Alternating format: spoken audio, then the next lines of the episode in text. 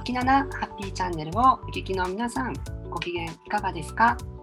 トッキーです。ナナピーです。トゥルトゥルです。みちこです。はい、イェイ。みちこさん、ご無沙汰してます。ご無沙汰です。お久しぶり。元気でしたか、元気。もうめっちゃ元うん、うん、よかったです。今日はよろしくお願いします。前回いつでしたっけね、あのみちこさんお招きして収録したのって年末？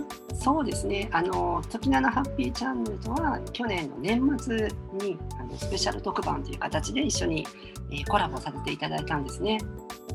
まああっという間ですね。もう春ですね。気。もう3月終わるしね。そうなんですよ。あっという間。うん。はい、えー、虹色美智子さんなんですけれども、虹色美智子さんはあの三名学、あの宿命鑑定士として、まあ、宿命占い、魂カウンセリングという形で、まあ、あのその人の人生、魂が求める道を、まあ、虹色に輝かせるサポート、まあ、メインにお仕事されているということで、まあ、いろんなこう人のま運勢とか、まあ、いろんなものをこう、まあ、占ってこられて、まあ、そのいろんなその人がの人生であったりとか、まあ、あの社会全体の大きな枠組みの動きとかいろんなことをこう、まあ、占ってこられてえ今日はその、まあ、またいろんなお話を聞いていくいきたいと思うんですけれども、まあ、昨年あのいろいろ、えーお話ししたテーマの中で、まあ、その2021年を、えー迎えハッピーに迎えるその心構えとか、まあその年えー年末年始の過ごし方とか年末までやった方がいいこととかいろんなことをお聞きしたんですけれども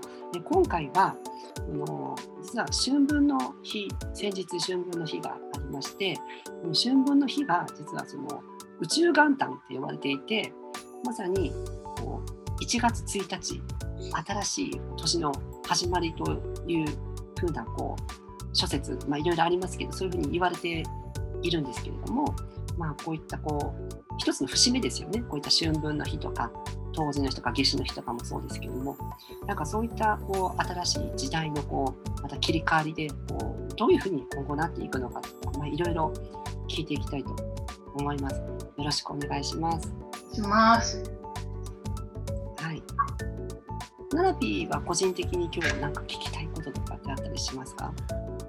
いやもうねいろんなことを本当に個人的なことから何までいろんなこと聞きたいなと思ってるんだよね。うん。うんまあ、春分の日とかね、まあ、先日を先日、まあ、迎えたわけだけどなんかもうそういう、まあ、節目ではあるけれど先日のあの、まあ、札幌地裁の判決同性婚に関するあの判決を私見に行ってたんですけれどなんかこう物事が変わる時ってすごく一気にバンガラッて100%バンって変わるんじゃなくてすごくじわじわとこう変わっていくんだなっていうことをすごく実感していて、まあ、なんかねその春分の日とかでガラッて何かが変わるとかっていうよりは何かこうあるべき方向に正しい方向に一歩ずつ本当なんかみんな近づいているんじゃないかなみたいな感じをすごく日々感じているところなんですけどどうです？なんか私正しい方向に行って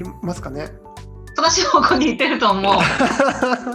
安心します？そうやって言わいいれて顔してる。なんかめっちゃいい顔してるなと思って。あ本当ですか？うん。ありがとうございます頑張ってるんだなと思う。うんあの顔に出ますよね、やっぱ人相っていうか、その、うん。うん、よかったあの札幌地裁の判決の時あのトトロもね、実は一緒にあの撮影で行ってたんですよね。はい。はい、いかがでしょう。もう実際に撮影してる方は何が目の前で起こってるのかわからないまま撮ってることが多いんですよ。で、あの、あの、あの、紙を広げるじゃないですか。うんうん当編判決とか、うんあれ、あの、業界用語で、あの、弁護士の業界用語でビローンって言うんですけど、あの、あの、ビローンが出るまでどういう判決なのかよく分かってないというね。うん 撮影してる方は。だから、あ、逆に僕はね、あ、何かが変わったのかな？っていう、ふわーっとした感じで撮影をしてましたね。はい。その時ねトトロさんすごく忙しそうにされてたから私もお見かけしたんだけれどちょっとご挨拶もできず刺さって そのまま帰っちゃったんだけど。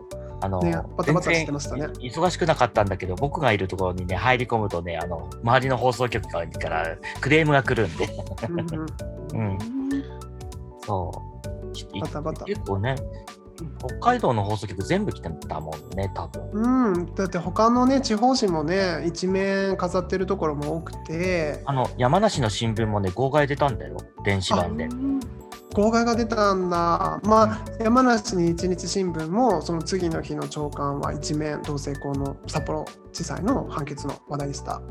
うん、なんかその、まあ、私たちあのナナピートトロ私も含めてなんですけどもこういうまあいろんな LGBT のこう活動、まあ、してるのはもちろんなんですけどなんかその大きく、まあ、人生を大きく見た時に今の自分のこう歩いてる道が本当の自分のな道なのかどうなのかって、ね、結構まあ考えることって結構ないですか？そういうの。ナナピーとかそういうのないですか？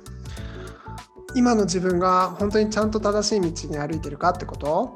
正しいというかその自分の魂の道なのかどうかっていうところ。うんいやこのままで大丈夫かなってすごく不安を持ってたのは29歳までだったの。うんこのままで生きていけるのかなちゃんとあのまあ何？死ぬまで生きていけるのかなっていう不安はそ漠然とね例えばちゃんと定職についてボーナスもらってとかっていう生活をしてきてないから私はなんかそういう意味ではすごい不安だったんだけど30歳になった時にねあ30歳まで生きてこれたんだ自分はっていう自信に変わったんだよね。私はこのまま一生生きていけるって何があろうと死ぬまで生きていけるっていう確信に変わったの。うんうんうん。だからもう何だって良くなっちゃったの。何も怖くない。はい、今あの年齢の年齢のお話が出たんですけど、実はトドロさんは今日はね、あの今年大台の年ということ50 歳だ。もうね、そう、結構50歳にねなろうとしてね、もう最近の悩みといったらね、もう、ちょっと昼間では言えない話から、あの、ま、真面目な、あの、悩みもあって、薬がだんだんね、増えてきちゃったりとかね、ほんとね、もう薬飲むだけでね、もう一日の日課が終わるぐらいな、そういう悲しい状態になってきております。ね、なんかあの私も人生見せじまい あのうつ状態になってますけど。うつっぽい状態になったりとか、その寝れなかったりとか、そういったいろんなこう障害ってことですよね。えーそれよりも、成人病です。あ、そうなの？成人成人病ね。成人病、で、デブの薬ね。メタボ。メタボ、うん中性脂肪とかですね。もうんう。昼間に言えない話っていうのは何なんですか？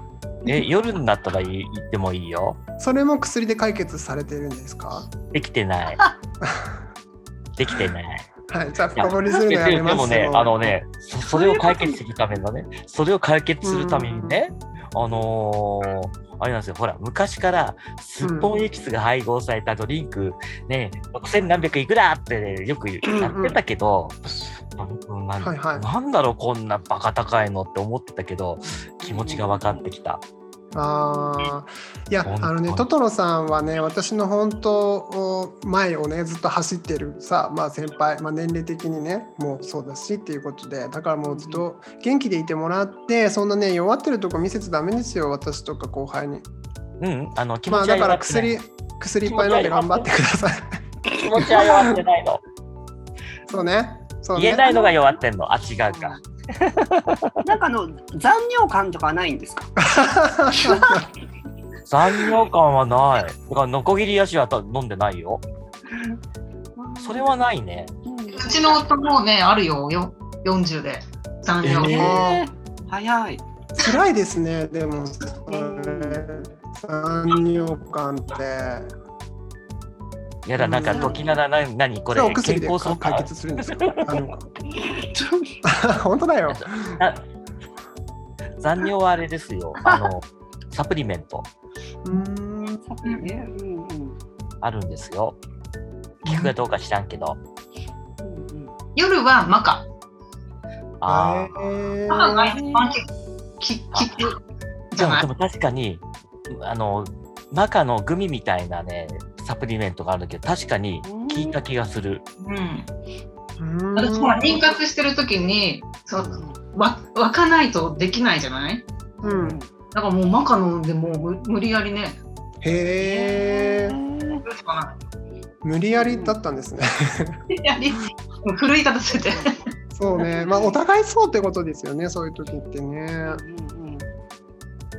ね、なんかなんかね。そういうなんかいろんな、まあ、年齢のこともそうですけど人生のいろんなタイミングってあるじゃないですか。私その、あのーまあ、いわゆるその春分とか夏至とか、あのー年末年始とかそういうじ、まあうん、そういうカレンダー暦的に見るそういう流れと私たち人生のそれぞれのこうリズム。な例えばナナピーだったら30まであの頑張って必死にこう生きてきてなんか30超えてなんかどうなんか変わったかとか、まあ、私私もそういうのありますし、そう30まですごい必死に生きてきてなんか本当に超えられるかどうかとかそういうのもあったし、まあ、トトロさんだったら50を、まあ、迎えて、まあ、そういう新たなこう心境の変化だったりやっぱありますよね。40から50ってちょっとそういうのも、うん、みんなありますよ。だからそういういろんなこう人生の、まあ、そういう色に感じる節目とかをまあ、うまくこうなんか乗り切るコツとか、まあ、そういうところも今日はあの美智子さんにうまくまとめていただいてお話聞きたいと思います。